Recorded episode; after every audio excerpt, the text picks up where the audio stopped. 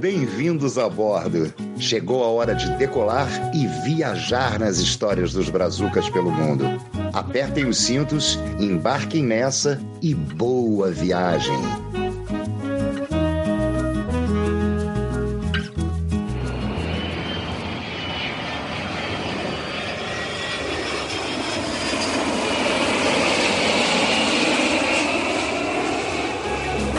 Dia, boa tarde, boa noite. A partir de agora, estamos mais uma vez conectados e prontos para embarcar em um novo episódio do Brazucas pelo Mundo. E tenho certeza, hoje mataremos curiosidades e teremos respostas significativas para vocês, nossos ouvintes, que estão ávidos por saber como é a vida de quem vive fora do Brasil.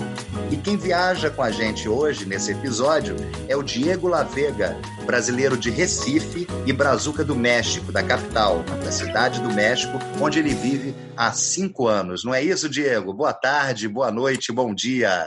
Boa tarde, tudo bem? Boa tarde aí a vocês é, que estão escutando a gente, podcast aí. Sim, na verdade é bem curioso o meu nome, né? Porque na verdade meu nome é Diego de la Vega, né? Então, eu, eu ia te fazer, eu ia te perguntar isso, porque quando eu vi teu nome Diego La Vega, eu vi que é o hum. mesmo nome do Zorro, não é isso? Exatamente, exatamente. É, na verdade é um, uma, foi uma homenagem, né, que meu pai fez aí para o, o, esse artista aí, o, no caso o artista não, essa lenda, né? Porque ele é fã do Zorro, na verdade. Então, ele sempre assistiu às séries em preto e branco quando era criança e certo. ele ficou com esse nome na cabeça. Ele sempre achou muito bonito. Então, foi a primeira oportunidade que ele viu de colocar é, o nome do filho dele como Diego de la Vega, né? E no caso, quando ele soube que ele, é, minha mãe estava grávida de gêmeos, que eu tenho um irmão gêmeo. Também, ah, você tem um irmão gêmeo? tenho também um irmão gêmeo e o nome dele é Danilo de la Vega. Eu pensei que era Sargento Garcia. o Não, Sargento na Garcia verdade... na série era o antagonista do, do Zorro, né? Que era o, o super-herói, capa espada, né?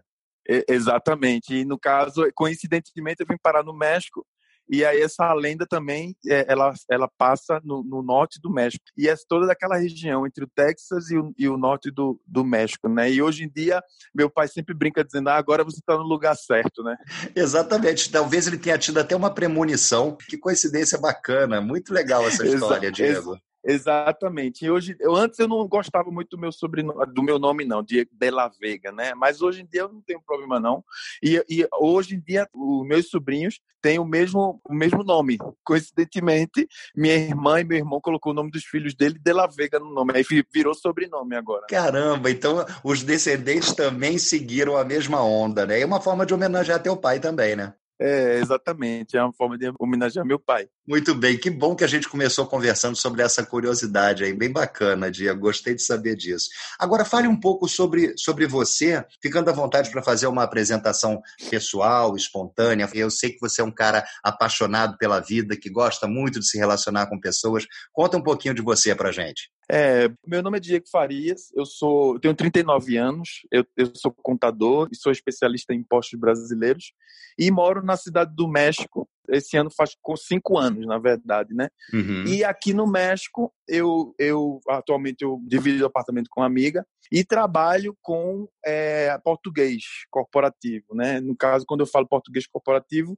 é português voltado para executivos, diretores que queiram ter um vocabulário mais técnico. Então, você dá aulas de português para executivos mexicanos?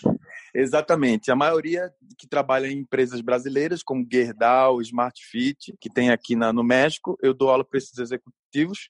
E a parte, eu estou criando uma, uma empresa de consultoria para é, apoiar startups aqui do México ou empresas que queiram abrir escritórios no Brasil também. Já que, no caso, eu sou, eu sou contador, e aí é, eu estou fazendo isso aqui no México. Muito interessante, Diego. E você chegou a trabalhar também com essa parte de fiscal uh, no México? Ou você, quando foi para aí, já começou a desenvolver esse teu lado professor, dando aulas de português? Eu sempre falo que eu não escolhi ser professor aqui, eu virei professor. Porque eu não, não sou formado. Quem você sabe que no Brasil só quem é professor de português são pessoas formadas em letras, né? Certo. Nesse caso aqui, as pessoas, como eu sou brasileiro nativo e profissional de contabilidade, é, eu resolvi dar aula de português pela necessidade que eu vi das pessoas buscarem o idioma, porque o México e o Brasil são dois países bastante é, fortes na América Latina e representativos economicamente. Certo. E aqui no México existem muitas empresas brasileiras e também de outros países que, que colocam suas, suas oficinas, suas, seus escritórios aqui para atender toda a América Latina, inclusive o Brasil. Como o Brasil é o único país que fala português, essas empresas precisam que os escritórios falem português também para poder atender toda a América Latina. Por isso que o nome da minha da minha escola é Conquiste Latinoamérica, né? Ou seja, para conquistar a Latinoamérica tem que falar português também. Você soube aproveitar uma oportunidade que apareceu, né? Você, você é, usou dessa, dessa necessidade que você identificou uh, enriquecendo a tua vida profissional. Bem bacana isso. Exatamente, é um nicho, né, que eu achei aqui. E é impressionante como as pessoas buscam o idioma, né? Primeiro o inglês, né, que é, acho que é mandatário no mundo inteiro, e o segundo o português aqui no México, que é um idioma que cresce bastante e é bastante comercial. Aqui no México eu comecei a trabalhar é, numa farmacêutica e eu fiquei nessa farmacêutica durante dois anos, porque dentro da farmacêutica, como eu trabalhava para o Brasil, lá dentro, era um, era um centro compartilhado de serviços, as pessoas começaram a buscar o idioma. Diego, você dá aula de português, você deveria dar aula de português. Então, eu cheguei a ter quatro grupos lá dentro da farmacêutica, depois do meu do, do expediente, eu tinha que dar aula para essas pessoas todos os dias. Então, eu comecei a observar que era uma necessidade muito grande aqui no A coisa foi acontecendo, né, Diego? Exatamente. Eu não escolhi, não. A coisa foi acontecendo. E como é que você foi parar no México? Conta pra gente, assim, você... você porque isso aconteceu quando você já estava aí. Por que, que você foi para o México? O que, que te motivou? Na verdade, eu... Foi em busca das suas origens do Zorro? Não, né? A gente poderia dizer isso, né? Eu poderia dizer isso, que foi eu vim em busca de me descobrir aqui. Não, na verdade foi uma questão pessoal. Eu era casado com, com uma pessoa que é da, que é do Rio de Janeiro, inclusive, por 15 certo. anos. E, eu, e é, na verdade, é a segunda vez que eu vim morar aqui, porque a primeira vez foi em 2006, que eu morei aqui com a mesma pessoa. E, e ele veio por, por conta do trabalho. Eu era muito jovem, na época eu morava em Recife, Uhum. E ele me chamou para vir para cá. A gente estava no início do relacionamento, a gente veio para cá e eu eu morei aqui por dois anos, aprendi espanhol. E aí voltamos para São Paulo. Isso, que, isso, que eu ia, isso era uma pergunta que eu ia te fazer. Você já falava espanhol nessa época ou aprendeu quando foi? Não, na verdade, eu já, eu, quando eu morava em Recife, eu já tinha feito, coincidentemente, um curso de espanhol. E aí eu estudei por um ano nesse curso e eu já, sabe, já tinha noção. Eu também é, gostava do idioma. E quando eu cheguei aqui, facilitou bastante. Quando eu cheguei aqui, eu me matriculei numa escola é, da federal, que chama UNAM, é a Universidade Autônoma do México, que eu indico a todo mundo, quem quiser estudar no México, mas nessa instituição, que é uma instituição séria, voltada para ensino de, de, de espanhol para, para estrangeiros. Bacana. Então, é, quando eu cheguei aqui, eu é, me meti na primeira vez, voltamos para São Paulo, ficamos nove anos, e aí teve a oportunidade de vir de novo para a cidade do México. E agora já tem cinco anos aqui. Legal. Então foi uma experiência de dois anos, depois voltou para o Brasil e agora, novamente, já há cinco anos, você está vivendo na cidade do México. Bacana. Exatamente. Quando você chegou no México aí na, na hum. primeira vez, Diego, quais foram as suas maiores dificuldades? Assim, você, você percebeu dificuldade de adaptação no que diz respeito à cultura, ao clima, à língua? A língua você já falou mais ou menos para a gente. A comida, é, saudades também, algum, os hábitos hum. que, que são diferentes dos nossos, comportamentos. Como é que foi isso? Na verdade, a primeira vez que eu vim foi mais difícil, porque eu estava saindo de uma cidade no Nordeste, Recife, que era uma cidade ah, tipo já desenvolvida, mas sair de uma cidade e vir para morar numa megalópole sem conhecer ninguém, sem conhecer o idioma, foi bem complicado na primeira vez. A mas, cidade assim, do México eu... é a maior cidade do mundo em termos populacionais, não é? É, exatamente, é uma das maiores, né? Eu, eu não sei muito bem de número, mas é uma megalópole, é gigante a cidade. E a primeira vez é que eu vim para cá, eu não conhecia nada e eu me, impressiono é, pela coragem que eu tive de me meter é, para explorar a cidade, para buscar emprego sozinho. Então, na segunda vez que eu vim, eu já não senti tanta dificuldade porque eu já eu construí amigos naquela época e quando eu voltei para cá, esses amigos continuaram aqui. E você já era e mais aí, maduro também, já estava numa outra, numa outra fase outra, de vida, né? Exatamente, eu já estava num outro momento profissional, outra, já estava com a cabeça mais mais madura. E aí, nessa segunda vez agora, me adaptei bastante bem aqui, até porque a cidade do México é uma cidade muito parecida com São Paulo. Isso que eu é ia te cidade... falar. O, o, México é um país parecido, a cidade do México, pelo menos, é muito parecida com, com o Brasil, né? Tem muita semelhança, né? Do povo, não tem, tem Diego? Tem, tem. Na verdade, tem a cidade do México, a gente fala que é irmã da cidade de São Paulo. Existem bairros muito parecidos que a gente pode fazer comparativo, como por exemplo é, Pinheiros com, com, aqui no México com a, a Roma, Condessa com Vila Madalena. Então tem uhum. vários, várias semelhanças aí. Santa Fé com Alphaville. Dá para identificar bem assim, né? O, dá, as semelhanças entre a... os, os bairros. Exatamente. E a maioria das pessoas que vêm de São Paulo e moram aqui consegue se adaptar bem porque elas têm uma, uma qualidade de vida melhor. E aqui uhum. É a cidade referente à cultura, né? Você fala também a cultura bastante específica. Eles são bastante religiosos, assim, a, religi é a pegada da religião católica, bastante tradicionais. Isso né? que eu ia é, falar, eles são muito tradicionais, né? Eu, eu, eu já ouvi dizer que no México se preza muito ainda pelo cavalheirismo nos dias de hoje. Isso existe muito aí, né? Ainda existe existe aqui. É, na Cidade do México mesmo já está começando a ficar uma, uma, uma coisa misturada, né? Porque vem muito estrangeiro morar aqui. Mas no norte do México, pessoas ainda são muito respeitosas, muito é, formais também, até inclusive com relacionamentos também. E a cultura em si, digo, o trato deles entre os, os mexicanos é muito, um pouquinho difícil para, os, para nós brasileiros entendermos, porque eles não conseguem dizer não. Você diz, você quer isso? Ah, não sei. Então, brasileiro é mais direto, então uhum. culturalmente um pouco de dificuldade nesse tipo de trato. Esse é um ponto bem complicado para quem está vindo para cá. Agora é uma cidade muito rica culturalmente, né? Você falou isso há pouco, é, pela influência maia, asteca, e, enfim, tem, tem muita coisa. Até os próprios nomes dos locais têm os nomes complicadíssimos aí, né? Exatamente. Foi, foi uma das coisas que eu estranhei quando eu cheguei aqui para me locomover na cidade, porque as placas eram nomes assim que terminavam Temozoteca, Toque. E aí você não se eu for comparar a cidade do México com São Paulo, eu acho que aqui na cidade do México tem muito mais coisas para fazer para conhecer uhum. do que São Paulo. São Paulo você tem uma cidade é, muito rica também de coisas para fazer, mas se você não tiver com uma pessoa que mora lá, você não consegue fazer muita coisa, porque lá em São Paulo as coisas estão muito muito escondidas. Aqui uhum. na cidade do México está tudo muito exposto e é de graça. Então aqui é uma cidade grande é uma cidade barata também, digo, é, não para morar assim, é o mesmo preço de São Paulo, os apartamentos, mas para comer, para comprar. Então, uhum. é, é, tem, você tem uma qualidade de vida um pouco melhor. Você consegue juntar dinheiro, apesar das dificuldades e é surpreendentemente muito desenvolvida, né? Porque a gente, talvez você tenha tido essa, essa surpresa quando chegou, talvez pela proximidade com os Estados Unidos, é um país super desenvolvido, assim, tem toda a tecnologia, enfim, é, é, é bem bacana de ver isso no México. É, na verdade, é, a, o país ele tem contrastes, né? Ainda existe a desigualdade social que é muito grande, inclusive é mais que o Brasil. E aqui por exemplo, eu posso falar da, da, cidade do México, né?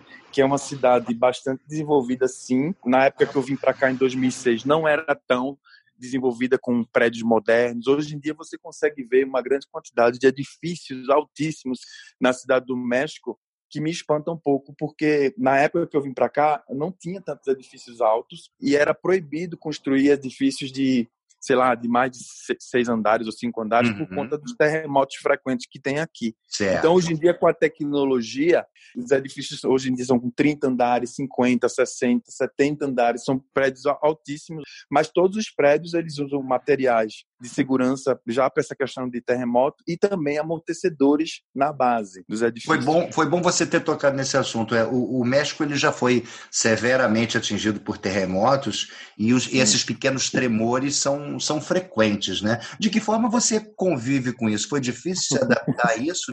como a gente não tem terremoto no Brasil, na primeira vez que eu vim para cá, teve alguns tremores uhum. e assim mais leves e eu nessa época eu é, soava o alarme e eu tava eu ficava dormindo, né? Não sabia o que estava acontecendo, só ia saber depois uhum. nas notícias. Não se dava na conta, segunda, né? Não, na segunda vez que eu vim para cá, teve um terremoto muito forte em que eu é, estava no trabalho e começou a tremer. E era um andar alto? Você estava no andar alto?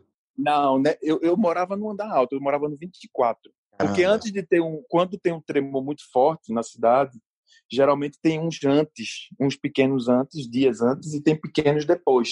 Uhum. Então você, é, é, quando teve os pequenos antes, eu estava dormindo no 24 andar e o prédio começou a balançar para lá e para cá, já tinha amortecedor óbvio, mas eu pensava que era o vento. Então a gente não está acostumado com esse tipo de, de coisa da natureza, né? Então nesse momento você tem, a, você tem que adotar os procedimentos de segurança, que é de ficar embaixo de uma mesa ou de uma coluna, uhum. ou se você puder, quando só o alarme na rua, você tem que sair, usar as escadas e sair, né? Infelizmente, se você tiver bicho de estimação e não encontrá-lo, vai ter que deixar no apartamento, infelizmente, porque é uma questão de, de segurança. então já existe toda uma orientação no caso de acontecer algum tremor mais forte do que você tem que fazer, como você deve agir. Exatamente. Aqui na, na, na, no México tem, eles têm uma cultura na cidade do México, não nas outras cidades. É na, uhum. O problema é aqui na cidade do México, porque, uhum. curiosamente, para quem não sabe, vou contar um pouquinho, a cidade do México é muito antiga e ela tá, a gente está no meio de um lago. A cidade do México é dentro de um lago. Ela foi construída em cima de um lago, então, né? É, exatamente. É, historicamente é dentro de um lago. Então,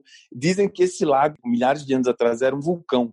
Então, o terreno da cidade do México ele é muito, é, não sei como dizer, muito suave, né? Então, ele, ele qualquer coisa que acontece aqui, ele treme muito no terremoto. Ou seja, né? é, é, um terreno propenso a, a, a, causar terremotos, né? Por isso Exatamente, porque a quantidade é, de tremores, né? Exatamente. Quando você pega o avião de cima, você vê que ela, a, a cidade está no meio de um grande vale, assim, como se estivesse num buraco. E esse buraco era um lago grande.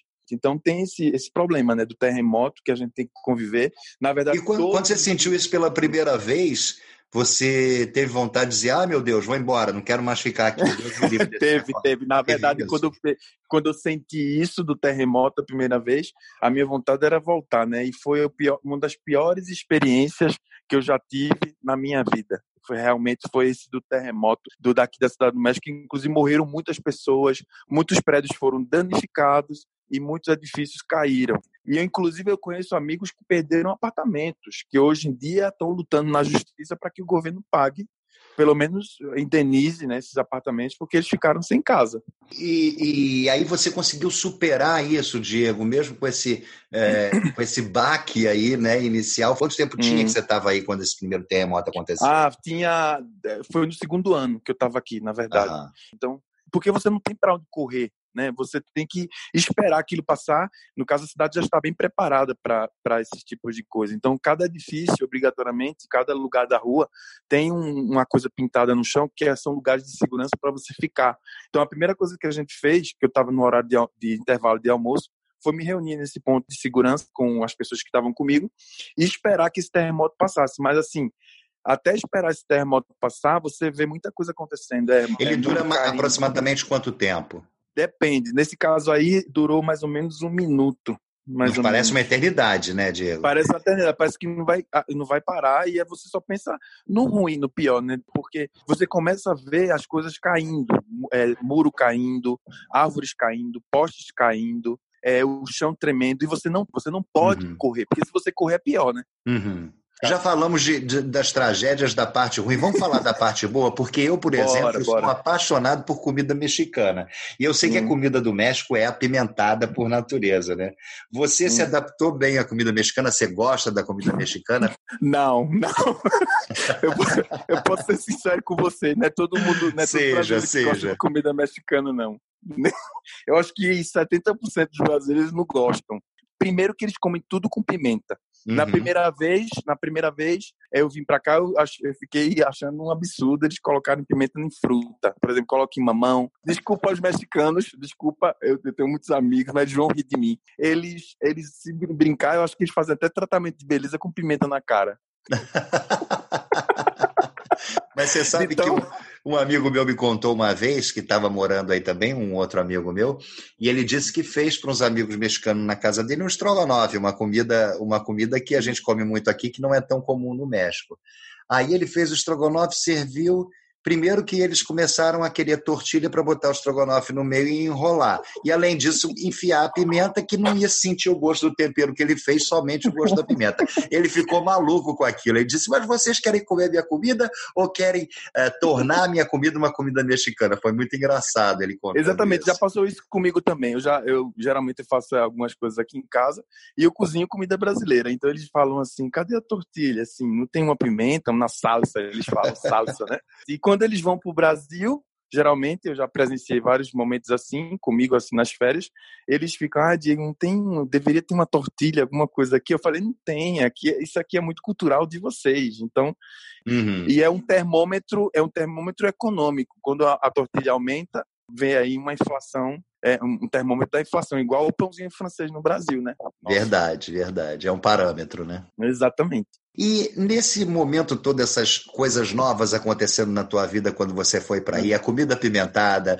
os tremores de terra, o que, que te ajudou é, o que, que te segurou? O que, que fez você perseverar e dizer, eu vou continuar aqui, mesmo com todas essas dificuldades, esses pontos que você teria que se adaptar, e ainda por cima a saudade da família, dos seus amigos do Brasil e do, do país de uma forma geral. O que, que te fez dizer assim, eu vou seguir aqui, eu vou ficar aqui? Eu acho que o que está me fazendo mover, que é uma coisa que eu penso o tempo inteiro aqui, né, no México, porque eu tenho a opção de voltar, né, para o Brasil, uhum. para estar perto da minha família. Mas o que faz me seguir aqui, perseverar, é que no momento atual que a gente vive, né, uhum. aqui no México eu estou muito mais adaptado e consigo é, seguir financeiramente melhor do que no Brasil, porque aqui certo. você tem mais oportunidades, por incrível que pareça, para brasileiros trabalhos formais mesmo. Uhum. Oportunidades, né, Diego? Exatamente. Como eu sou estrangeiro, é, de, é do brasileiro, então aqui a necessidade de comprar brasileiro é muito grande. Então, no Brasil, eu não tenho essa quantidade de oportunidade que eu tenho aqui. E o que me faz mover é justamente o meu trabalho, o que eu descobri que esse nicho de português uhum, certo é, é o que eu foco. É, meu sonho não era vir morar aqui, e eu acho que as circunstâncias me levaram a ficar aqui e hoje em dia eu estou bem adaptado. Eu, eu acredito que viver no México também seja bom no sentido de viajar, né? Porque você está próximo dos Estados Unidos, né, Diego? Exatamente. Todo mundo fala, os brasileiros que estão em outros países, mesmo que são países que têm essa, esse problema de desigualdade social, falam uhum. que é, é, no Brasil é muito complicado de você é, ter as coisas, juntar dinheiro, porque você paga muito imposto. Então, aqui no México, eu consigo alcançar mais coisas, né? Por incrível que pareça, viajar. Dentro do, do México é muito barato de viajar também. No Brasil é muito caro, então eu consigo viajar dentro do país para várias cidades e viajar para os Estados Unidos, Canadá uhum. e para outros países da América Central também com mais facilidade também para é, conhecer outros lugares. Fica bem mais acessível, né, Diego? Exata, exatamente.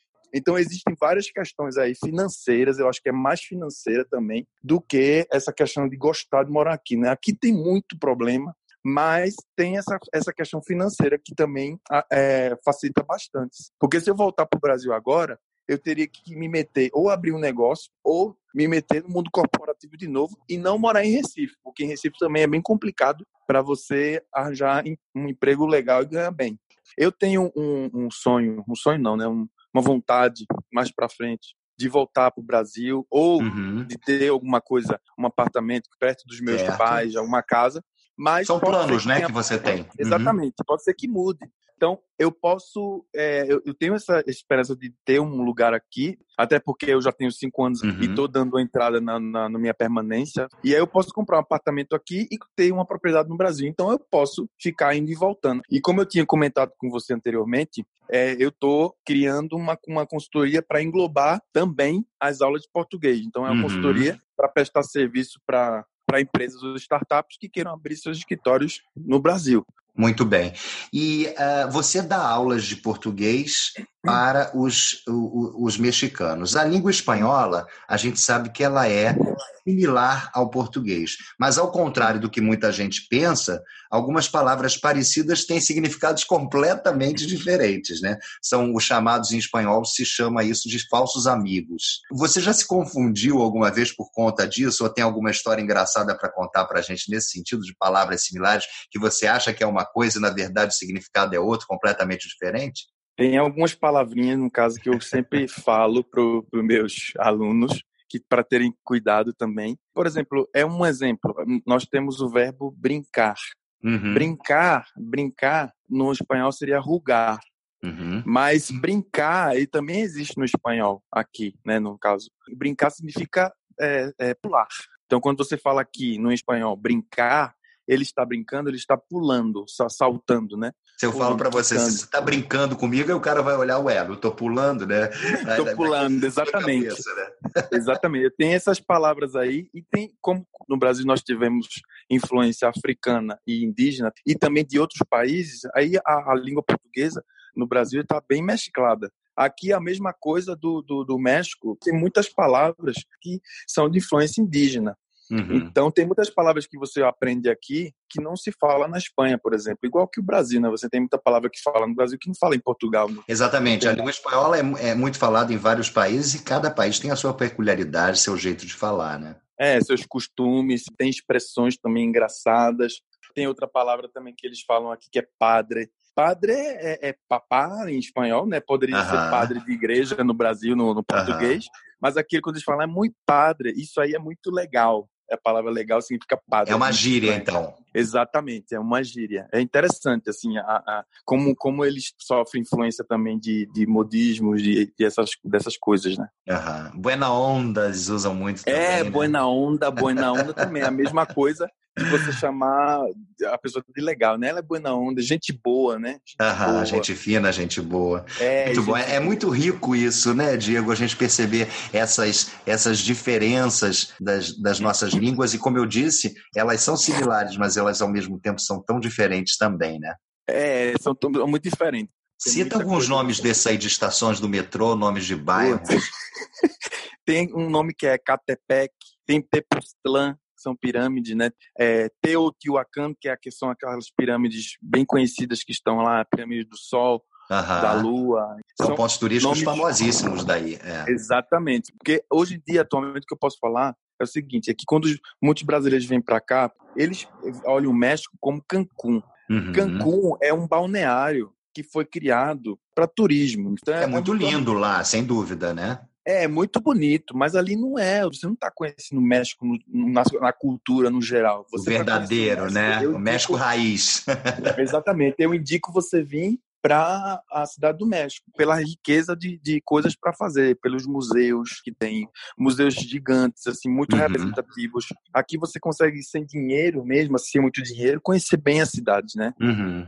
E eu vou te fazer uma próxima pergunta para você dar a tua visão para a gente. Qual seria o lado bom e o lado ruim de viver fora do Brasil? Não necessariamente no México, a tua experiência é no México, mas de viver fora, de viver longe da tua cultura, uh, da cultura da tua terra. Qual o lado bom e o lado ruim disso, Diego? Ok.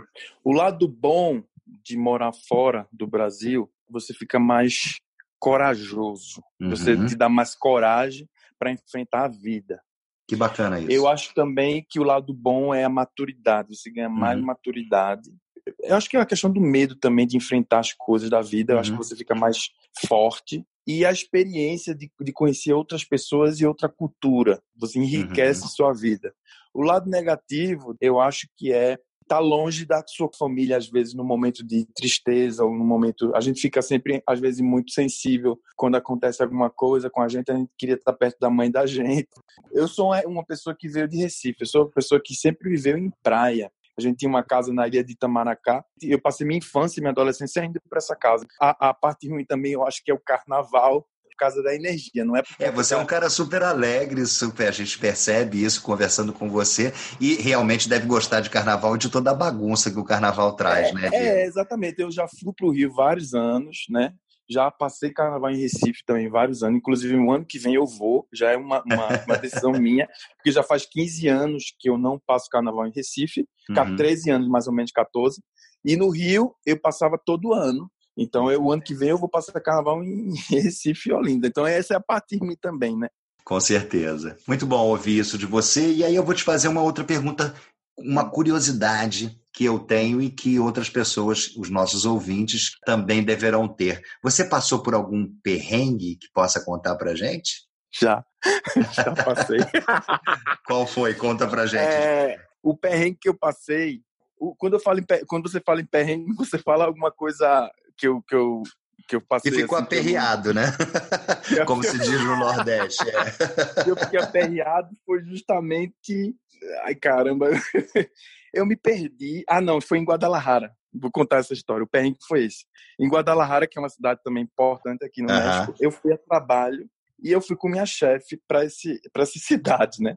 Quando chegou lá, eu lembro que hoje em dia você tem os aplicativos de Uber, você tem que são uhum. super super mais seguros. Mas antigamente tinha a questão aqui dos táxis piratas. Certo. Então, os táxis piratas são táxis que rodavam sem registro e que todo mundo falava para mim para evitar esse tipo de táxi. E eu lembro que a gente foi para Guadalajara, eu e minha chefe.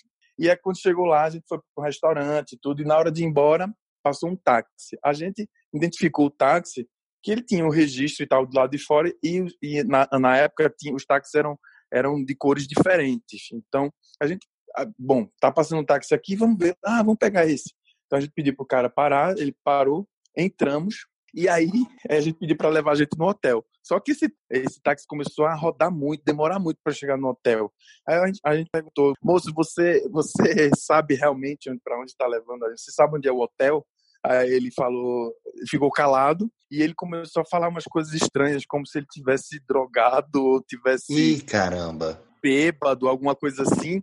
E aí ele só ficava falando sozinho, aumentava o som. Aí eu comecei a ficar assustado, eu e minha chefe. Uhum e ela começou a ficar nervosa, estava no banco da frente, eu acho que estava no banco de trás, não me lembro, e eu, ela começou a pegar no, no na porta para poder tipo sair da pular. Eu falei, você não vai pular daqui não, você vai ficar. Meu Deus, e como é que acabou essa história? Eu, sei, eu só sei que eu fiquei nervoso na hora, e quando eu fico nervoso, eu começo a dar crise de riso. É por incrível que pareça, eu começo a dar gargalhada, porque eu fico muito nervoso.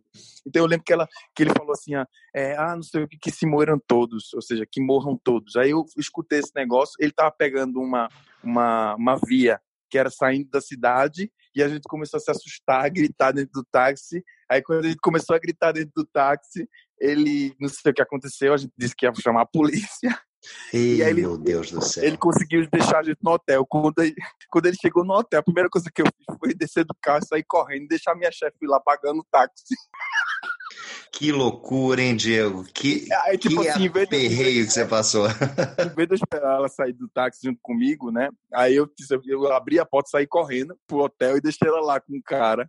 E depois a gente começou a rir. É, como todo aperreio, como todo perrengue, a gente depois que passa por ele, ele vira até motivo de, de risada, né? Que bom que a gente pode rir de uma coisa que foi superada.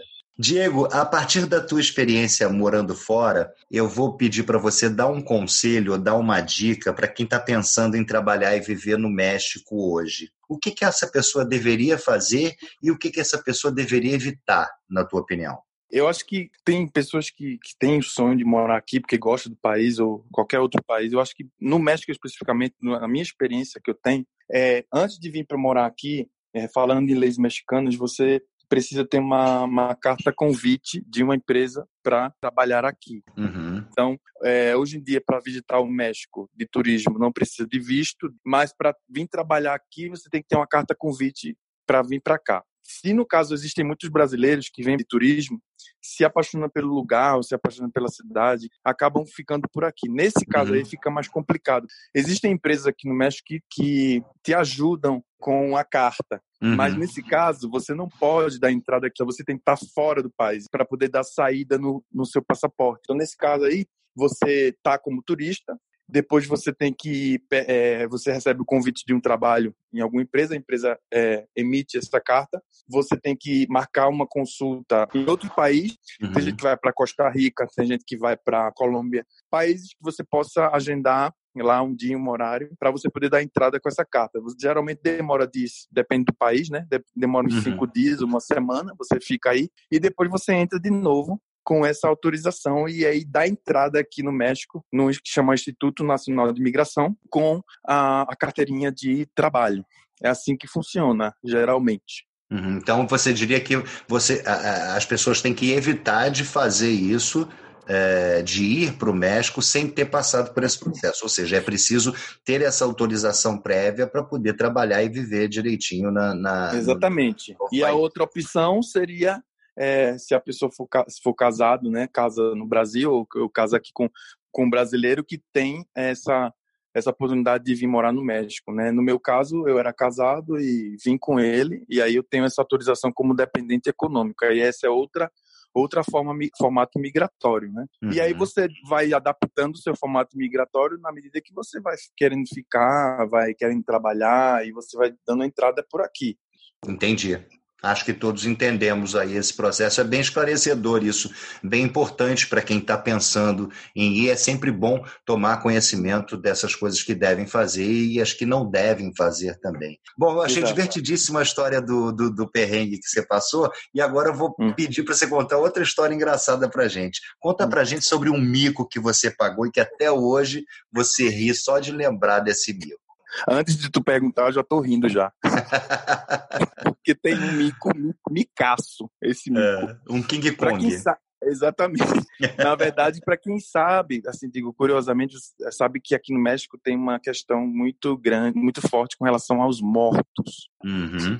Eles cultuam os mortos, né, de uma forma bastante interessante. Já tem filmes, desenhos engraçados com relação. É, eu já tive a oportunidade de assistir sobre o Dia dos Mortos. É uma data é, bem festejada e bem importante para os mexicanos. Bem festejada. E eu sempre acho que quando a pessoa vem para o México é, é uma data que que geralmente acontece dia do, na, é uma, é, na verdade são alguns dias, né? Mas o dia mesmo é dia de finado no Brasil, uhum. que é dia dos mortos aqui. Então eles fazem um grande desfile aí nas, na avenida ou nas cidades com caveiras, né? Eles cultuam muito essa tal da caveira mexicana é, colorida, uhum. que eles chamam de Catrina. Então enfeitam a cidade toda com caveiras, coisas uhum. coloridas e é, nas empresas também, eles adaptam também na cultura, né? E aí eles fazem os altares. que são altares? São, são como se fossem uns... Eles colocam uma mesa com é, caveira, coisas coloridas, para cultuar um, um, um, algum ente querido, algum morto, algum artista, alguém que foi importante. É uma forma de homenagear, né? Principalmente é nesse dia de lembrar dos mortos, né? Exatamente. Só que é uma coisa engraçada, eu acho,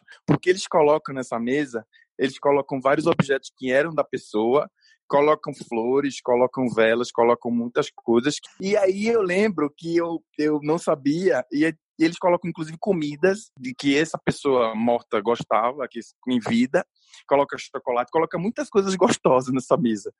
Isso aí é simbólico e fica até terminar a Semana dos Mortos. Aí eu lembro que eu vim, eu vi essa mesa em algum lugar, não sei, e aí tinha um monte de coisa gostosa, maçã, comida, um monte de fruta, e eu fui lá comecei a comer como se fosse ceia de Natal. Né? isso foi no teu trabalho, isso foi no teu trabalho.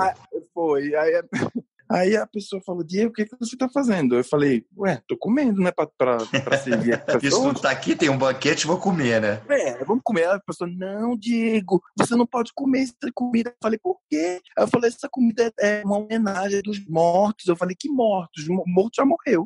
Não é da gente isso aqui? Não, Diego, isso aqui é só para para enfeite, para pessoa, homenagem. Eu falei, você não pode comer, isso vai dar azar, que não sei o quê. Eu sei que na hora eu comecei a rir, fiquei com a vergonha. Realmente foi um mico e tanto, mas também você aprendeu e nunca mais fez isso, né, Diego? Não, aí quando eu vejo aquilo, vejo um monte de coisa gostosa na mesa, eu falo, nossa, que desperdício, né? É, mas é Enfim, mais um aspecto da, da, da, cultura, né? Mais uma é. diferença cultural digna de destaque, né? A partir do Exato. mico aí você acabou Exatamente. destacando essa diferença, que é uma coisa bem interessante da gente perceber é, o Brasil e eles e respeitam muito, né? Eles respeitam uhum. muito a cultura deles, eles gostam. Uhum. Tem a uhum. questão aí da, da Frida Kahlo, que é uma é uma mulher que foi muito representativa aqui no México. Quando Com certeza. Em México, uhum você pensa em Frida Kahlo, você pensa na, na num artista, numa uhum. é, uma poetisa, você pensa em, em tudo, né? Então é um símbolo bastante forte aqui no México. É, você aprende muito. Uhum. No aspecto religioso também tem Nossa Senhora de Guadalupe, que é muito é, é muito cultuada também, né, Diego? É, a Igreja Católica aqui é bastante forte. Mas uhum. aqui a, a, essa santa, ela é bastante conhecida, é como se fosse Nossa Senhora da Aparecida no Brasil, né? Exatamente, que é a padroeira, né? Como a, a Nossa é Senhora Aparecida é padroeira no Brasil. É. Exatamente, é a padroeira do México essa essa essa santa. É uhum. muito muito icônica, né? Bacana. Muito bom saber dessas, dessas diferenças culturais. Nosso papo está muito legal. Eu vou te perguntar uma coisa: existe alguma palavra, aproveitando que você dá aulas de, de, de português para os mexicanos, né? É, e deve acabar aprendendo muita coisa em espanhol também. Existe alguma palavra em espanhol que você até hoje tem dificuldade ou precisa pensar duas vezes para pronunciar essa palavra? Além desses termos todos que você já falou, dos nomes dos bairros, das, das estações de metrô, tem alguma mais? É, eu tenho muita dificuldade de pronunciar a letra R. Uhum. A, a, letra R daqui ela é muito vibrante, né? Então, eles, eles para falar a letra R, é, é, por exemplo, tem uma palavra que eu, que, eu, que eu tenho dificuldade, que é ferrocarril. Porque nós, falantes de língua portuguesa, a gente não tem o R vibrante. São poucas uhum. palavras que você vibra um pouco. Mas o RR, por exemplo, aqui é muito vibrante. Uhum. Então, é, no caso, é o contrário. Para para eles, é, eu tenho que ensinar que esse R é afônico, e para nós, é, no caso no espanhol, eu tenho que vibrar esse RR, né, que é esse dígrafo aí. Então, eu tenho bastante dificuldade. E, na, e o que espanhol, quer dizer essa palavra, ferrocarril? Ferrocarril é trem, trem. Hum, mais fácil é. de falar, né? É, trem. trem é mais fácil. Têm, eles também têm a palavra trem, só que uhum. é com N no final, né? Certo. E qual a palavra que você mais gosta em espanhol? Uma palavra que você gosta de falar, gosta de usar no teu dia a dia? a palavra que eu mais gosto é uma palavra ruim. É um palavrão? É. Será que pode falar, não? Pode, fica à vontade. Sem censura, né? É, tem duas palavras que eu gosto de falar, que é, é pendejo. Aham. É um cara chato, né? É um cara chato, né? É, chato. Eu gosto de falar essa palavra e gosto de falar a tingada. É. Na verdade, são palavrões aí que não são palavrões aqui. A, a tingada é, é, é, é tipo uma coisa amaldiçoada, não é? É, tingada, exatamente. É algo assim muito amaldiçoado. E, e aí eu eu gosto de falar essas palavras. Gosta de um palavrão, né, Diego? Gosto, gosto. É, engraçado, é, sei lá, é engraçado, é divertido. A maior parte do tempo você se comunica em espanhol? É, na verdade, a, a, como eu tenho muito contato com a língua portuguesa, eu, eu falo uhum. muito em português, né? Uhum. Mas, mas eu, eu falo a metade do dia em espanhol, quando eu preciso ir no mercado, se comunicar com amigos. Muitos amigos aqui querem se comunicar em português, é impressionante como eles gostam. Eles falam que nós falamos sexy. Olha só. O português é sexy. então a gente tem uma vantagem. Eu sou muito bem-vindo aqui. Os brasileiros são muito bem-vindos no México. Eu me sinto muito abraçado aqui, assim, pelos Que bom, que coisa geral. boa, né? Isso faz com que você tenha, né, crie mais raízes aí, tenha mais vontade de viver e seja feliz no teu dia a dia, uh, no local que você escolheu para viver, né, Diego? É, exatamente. O mais importante é você estar tá feliz no lugar onde você está, no país onde você está, né? Se sentindo bem. Porque é muito ruim você estar tá num país longe do, do, Brasil, né? Da sua cultura, dos seus amigos, sem estar tá, é, feliz, né? Uhum. E eu uhum. acho também que o mais importante de você estar em outro país é ter uma atividade. Se você estiver num país que você não tem uma atividade é, de trabalho, um, uma, uma, financeira, sei lá, que gere uma, um retorno, você não, não consegue ficar nesse nem, nem, nem no México, nem nos Estados Unidos, nem em nenhum país do mundo. Em nenhum lugar, com certeza. É. Exatamente. Você citou ainda há pouco dois palavrões como palavras que você gosta em espanhol. Na hora da hum. raiva, quando você quer xingar, hum. normalmente você usa essas palavras em espanhol não. ou tem alguma palavra em português você fala o palavrão não. em português mesmo? Não, eu uso em português mesmo, porque eu acho que quando Xinga a gente tá em português. raiva, xinga em português. E às vezes a pessoa não entende, né? Eu quero que não entenda mesmo. que eu, que, eu, que eu tô falando em português, porque eu acho que quando você, como você se expressa, aprendeu a se expressar sentimentalmente em português, é muito difícil que essas palavras em outro idioma venham com uhum. mais é, vontade. Então você acaba falando, saindo automaticamente esses palavrões, né? Quando, você, quando eu tô com raiva. Flui naturalmente, né, Diego? Exatamente. Entendi. Muito bem. Eu vou te fazer uma pergunta agora, é, que talvez você tenha que pensar para responder. É, o que, que essa experiência de estar tá agora primeiro foram dois anos e agora cinco anos direto aí no, no México. O que, que essa experiência mudou em você? Como você era antes e como você é agora? Eu posso dizer que eu acho que a experiência desses cinco anos, para mim, eu fiquei mais responsável mais maduro, né, de, de direcionar minha vida, porque uma coisa que eu aprendi com a minha mãe. Minha mãe ainda é viva, mora em Recife. Ela é um, para mim ela é um exemplo É, não é em Recife, né? Fica a 60 quilômetros de Recife, uma cidade chamada Carpina. É, é o que ela fala para mim é que você tem que escrever a sua própria história, não deixar que as outras pessoas escrevam a sua história, porque faz com que você assuma as responsabilidades da sua vida. Se você está aqui no México, você se sente bem, você gosta, você é feliz, você segue com isso e foca nisso. Eu acho que quando você foca no seu objetivo, as coisas acontecem. É impressionante como é, isso aí foi bom para mim, né? Nesses uhum. cinco anos, assim, de mudar o, o disco, como nós falamos, mudar o disco lado, né? Então, de ver o outro lado, de tentar outra coisa. sou muito assim, digo, grato. Eu, eu não tenho religião, mas eu, eu acredito em Deus. Então, eu sou muito grato a Deus por me dar essa oportunidade de ver é, outra, outra, o outro lado, né? De, de, me permitir a conhecer outra coisa que não seja o que eu estudei, né? Então, assim, todo mundo pergunta, mas Diego, mas você tem muita facilidade de passar o, o idioma para as pessoas. Por quê? Porque eu tenho essa coisa da comunicação, de comunicativo, uhum. de ser comunicativo. Eu acho que também ajuda. E de gostar das pessoas também, de gostar de estar é, com as pessoas, de né? gente. Às vezes eu fico bem só no caso de ir no café de sair, eu gosto de ver as pessoas. Às vezes eu ficava no banco de praça só vendo os carros passarem. Para mim, eu já fico com a mente já é, é boa, assim, tipo, ir no café, qualquer coisa que seja. Já te satisfaz, né? É, para mim já ganhei o final de semana. Se eu não fizer isso, para mim eu não fiz nada. Então eu, gosto, eu sou uma pessoa muito andarilha, que gosta de andar. Diego, agora é o nosso momento VaptVupt, que é uma sessão que os ouvintes adoram e curtem bastante. Eu vou falar uma palavra e você vai responder a primeira coisa que você pensar, tá? Certo, certo. Um orgulho. Do meu negócio, do que eu estou fazendo hoje. Muito bem. Uma saudade. Do Brasil, de Recife. Essa eu acho que eu já sei a resposta, mas eu vou fazer. Com pimenta ou sem pimenta? Sem pimenta. sem pimenta. Um pouquinho, vai lá, um pouquinho, só para dar um. Só para dar um tempero, né? É. Um arrependimento. Um arrependimento de eu não ter me arriscado mais, assim, a, a experimentar outras coisas. Uhum, mas isso sempre é tempo, hein? Exato. Cachaça ou tequila? No momento, tequila. um sonho eu tenho esse sonho de, de colocar meu negócio para frente, essa consultoria, uhum. ter um, um, apartamento aqui, já que eu tenho permanência, e também ter uma casinha lá no Brasil, perto dos meus pais, um apartamento em Recife, alguma coisa desse tipo, e ficar indo e voltando. Maravilha. Diego, a gente está chegando ao final da nossa entrevista. Eu vou perguntar para você como é que as pessoas podem te achar. Às vezes tem uma pessoa que está querendo saber mais coisas do México. Você estaria disponível para conversar com essa pessoa, para falar, responder um e-mail, responder uma mensagem, ou falar o teu contato profissional também sobre como as pessoas podem te achar para aulas? Sim, gostaria. Se você me permite, eu gostaria que sim. Com certeza. De deixar. Na verdade, eu tenho o meu Instagram aí disponível. Na verdade, eu não comentei com você, mas também eu sou influencer, né? Tem algum, um, alguns mil seguidores ah, que bacana. aí. É a profissão da moda, né? Exatamente. Aí eu, eu tenho aí meu Instagram, que é Diego underline é, D mudo, um D mudo, underline uhum. Lavega, tudo junto, aí no Instagram.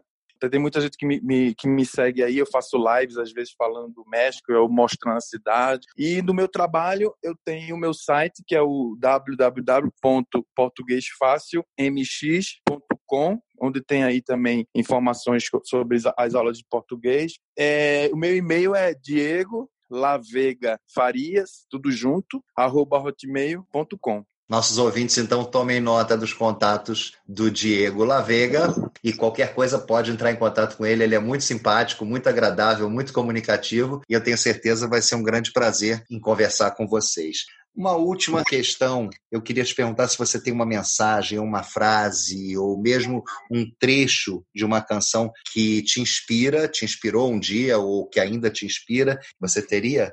Na verdade, é uma frase e uma, é, uma mensagem, na verdade. Certo. A primeira frase é tudo posso naquele que me fortalece. Uhum. Esse, essa, essa frase eu acho que muita gente conhece. Com certeza. Então, se você acredita em Deus, acredita em, em, nos seus sonhos, você foca nele e, e você acaba se fortalecendo e seguindo adiante, né? Tudo posso uhum. naquele que me fortalece. Isso aí é, eu, tô, eu coloquei até no meu WhatsApp também essa mensagem. E outra outra mensagem também é, que eu passo para todos os ouvintes aí, para refletirem, é o seguinte, de um livro que eu estou lendo, que é, chama-se O Poder da Ação. Desculpa se eu não posso fazer a propaganda aí. Imagina, fica à vontade. É, quando os acontecimentos não geram os resultados que esperamos, quando nossa vida não está como gostaríamos, temos basicamente duas opções. A primeira é assumir a responsabilidade pelos resultados, aprender com eles e mudar. A outra é achar um culpado e, de uma forma ou de outra, sempre se eximir da autorresponsabilidade e colocar nos outros e ou nas circunstâncias a responsabilidade pelo que acontece na própria vida. Então, esse, eu acho que isso aí é uma mensagem que faz. Muito bom, muito bem, muito bem. Isso é uma verdade pessoas... verdadeira, o que você acabou Exatamente. de falar. Exatamente. Então, a é. gente não pode estar o tempo inteiro culpando a parte externa. A né, gente do, sempre busca externamente e muita é, é, e na maioria das vezes essa culpa está dentro da gente mesmo. Essa responsabilidade, não vou usar a culpa, mas a responsabilidade por tudo está dentro da gente é, e a gente você... vive buscando fatores externos para justificar eu nossas alio, ações. Eu alio essa mensagem ao que a minha mãe fala, que você escreve a sua história. Muito bem, Diego. Olha, foi um super prazer para mim e tenho certeza para os nossos ouvintes também, para todo mundo que curte e acessa e escuta o nosso Brazucas pelo Mundo, conhecer você um pouquinho mais, bater esse papo tão delicioso, foi muito gostoso mesmo. E a gente pôde perceber isso através de toda a simpatia que você passou pra gente e um monte de coisa que você contou divertida e que serviu e que vai ficar com a gente com certeza. Muito obrigado, viu? Ah, obrigado a você pelo convite, obrigado aí aos ouvintes aí que escutaram a nossa conversa aqui, que foi eu me diverti bastante. Eu adoro falar, adoro conversar, adoro pessoas e eu acho que é, quem tiver dúvida aí pode me procurar nos meus contatos, eu vou ter o maior prazer de ajudar. E se tiver outros episódios que querem me convidar, por favor, me chame.